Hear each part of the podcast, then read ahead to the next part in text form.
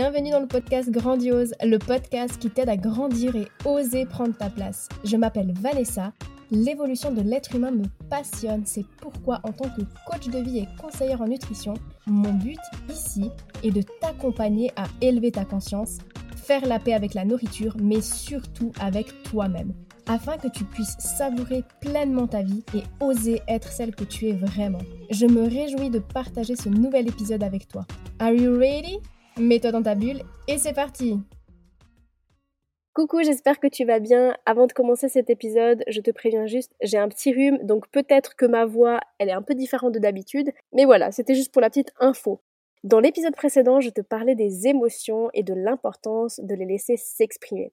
Et comme promis, aujourd'hui, je vais te parler d'un des outils qui, moi, personnellement, m'a aidé à apprivoiser, à accueillir mes émotions.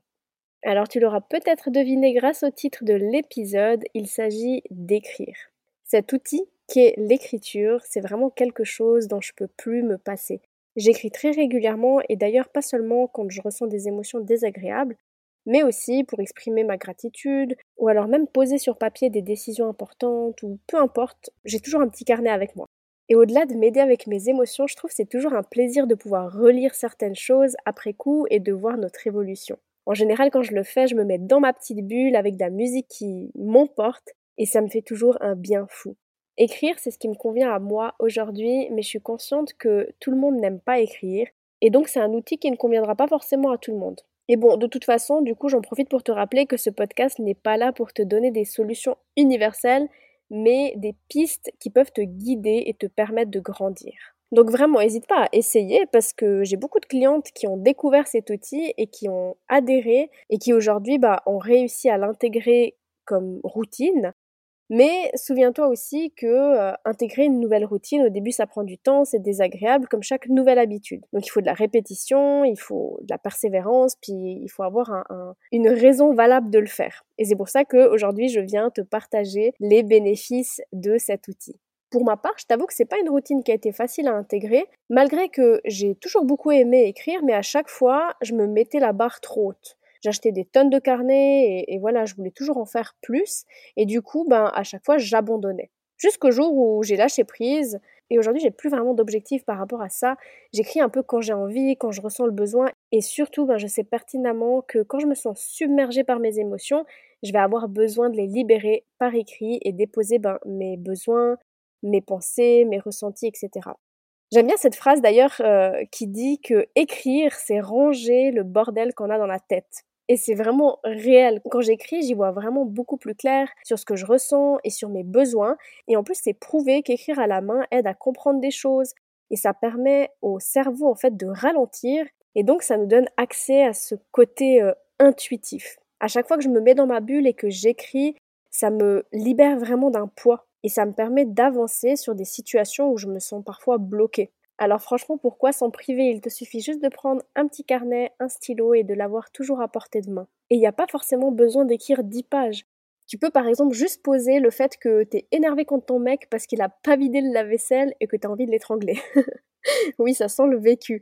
Mais tu verras que le fait de le poser par écrit, ça paraît soudainement plus léger, moins dramatique, parce qu'en fait, ça permet de prendre une sorte de recul sur ce que tu vis et de voir les choses sous un autre angle.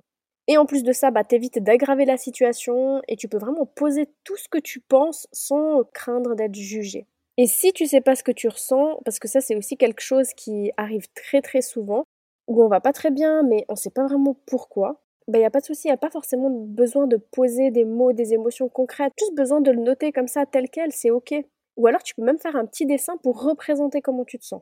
Bref, il y a vraiment plein de façons d'exprimer ses émotions comme ça par écrit. Moi, j'utilise beaucoup ça dans mes coachings avec euh, les femmes que j'accompagne et c'est vraiment super puissant. Mais au-delà de ça, bien sûr, si on revient sur le but d'exprimer ses émotions, il y a plein d'autres façons de faire aussi. Pour moi, c'est vraiment la façon la plus adaptée, la plus puissante, mais euh, c'est pas la seule, hein, j'en utilise plein d'autres aussi. Et peut-être que celles que moi j'utilise moins fréquemment, bah, elles vont plus te parler à toi. Donc à toi de tester un petit peu ce qui te convient le mieux. Pour te donner des exemples, ça peut être la danse, le sport, la peinture, le dessin, jouer d'un instrument, le chant et plein d'autres choses. ou alors même rien. c'est ok aussi. Le plus important, c'est que ça te parle à toi et que t'emmagasines pas tes émotions sur du long terme. Oui, parce que je précise, c'est pas parce que aujourd'hui je te dis que j'ai fait la paix avec mes émotions et que j'utilise tous ces outils que c'est forcément une relation parfaite. Hein. C'est comme dans toute relation, il y aura toujours des hauts et des bas, mais le plus important est de faire de son mieux. Alors, oublie pas que tu es humaine, je suis aussi humaine, et pour être sincère avec toi, il m'arrive encore souvent de manger mes émotions, il m'arrive d'essayer d'étouffer mes peurs au lieu de les rassurer, parfois même je retiens mes larmes au lieu juste de les laisser couler. Retiens bien que rien n'est parfait et ça ne le sera jamais. L'idée derrière tout ce que je te partage, c'est vraiment de conscientiser notre façon de fonctionner. Sortir du mode pilote automatique pour reprendre les commandes de notre vie, retrouver notre pouvoir et la liberté d'agir comme on le souhaite et pas en étant juste spectateur de notre vie.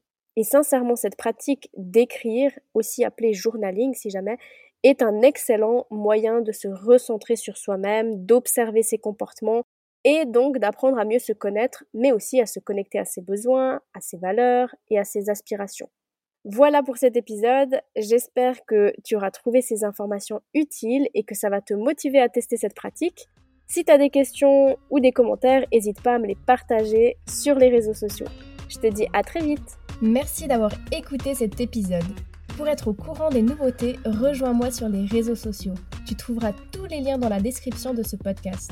Si tu as apprécié cet épisode et que tu sens qu'il pourrait aider d'autres femmes de ton entourage, je t'invite à le partager autour de toi et à le noter avec la note de ton choix. Car si le podcast évolue, c'est surtout grâce à toi. Bisous bisous